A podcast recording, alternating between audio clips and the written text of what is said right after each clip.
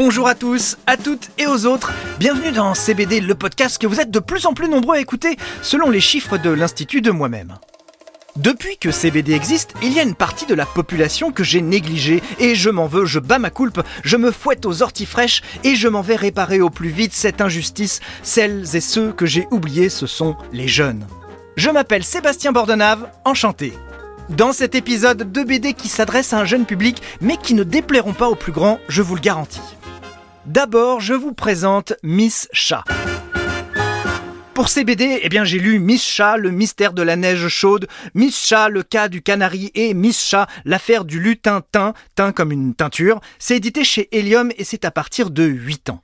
Miss Chat, c'est une jeune fille qui est détective et on vient la trouver pour résoudre des enquêtes assez bizarres. Ça part vite dans un imaginaire sans limite, enfantin mais pas gnangnan. En fait, cette BD de Miss Chat, ça m'a fait rajeunir de 40 ans quand je lisais Tom Tom et Nana. Graphiquement, il y a un peu de ça, les dessins de Joël Jolivet sont chatoyants et les histoires sont signées d'un grand monsieur de la BD, Jean-Luc Fromental. Il a travaillé avec les plus grands, Druyet, Moebius. Il a écrit des histoires pour Lucky Luke, Black et Mortimer. Et là, donc, il a écrit euh, Miss Chat. Miss Chat, son meilleur ami, c'est un poulpe, muet, qui travaille dans un milk bar avec euh, tous ses tentacules. Il peut servir plein de lait fraise à la fois. C'est pratique. C'est un univers très réussi et j'aime bien le slogan. Miss Chat, elle mène ses enquêtes à pattes de velours, mais quand elle sort les griffes, ça déchire. La deuxième BD jeunesse que je voulais vous conseiller est éditée chez Bandado. L'auteur c'est Titome, le scénariste des Lapins Crétins, et l'illustratrice c'est Stella Laurie, une franco-égyptienne avec beaucoup de talent, gros gros espoir de la BD et la bande dessinée s'appelle Sacha. Sacha, il a 14 ans et son drame, c'est que tous les matins, il se réveille avec un pouvoir surnaturel différent. Alors ça peut être changer d'âge, du coup on va lui donner des médicaments pour nourrisson et pour le troisième âge, des fois c'est les mêmes. Il peut aussi se téléporter, mais comme ses pouvoirs ne durent que 24 heures, il va rester coincé au Japon à cause du décalage horaire. Un matin aussi, il se réveille avec le pouvoir d'être invisible, il en profite pour aller tout nu en classe.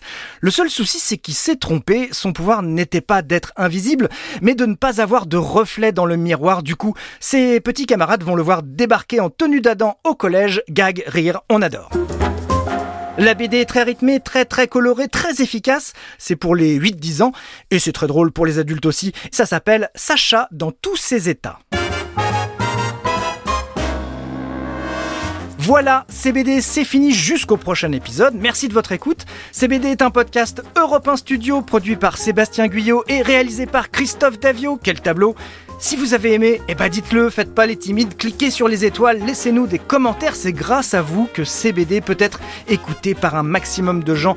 Et on va pas se mentir, bah c'est le but. Ce podcast vous a été présenté avec talent par Sébastien Bordenave. Avec talent, pardon, j'étais en train d'écouter le podcast et là j'ai entendu podcast présenté avec talent par Sébastien Bordenave. Euh, ça va les chevilles? Non mais David, je... non, ça m'étonnerait qu'il y ait eu avec talent. Bah attends, on réécoute, allez. Ce podcast vous a été présenté avec brio par Sébastien Bordenave.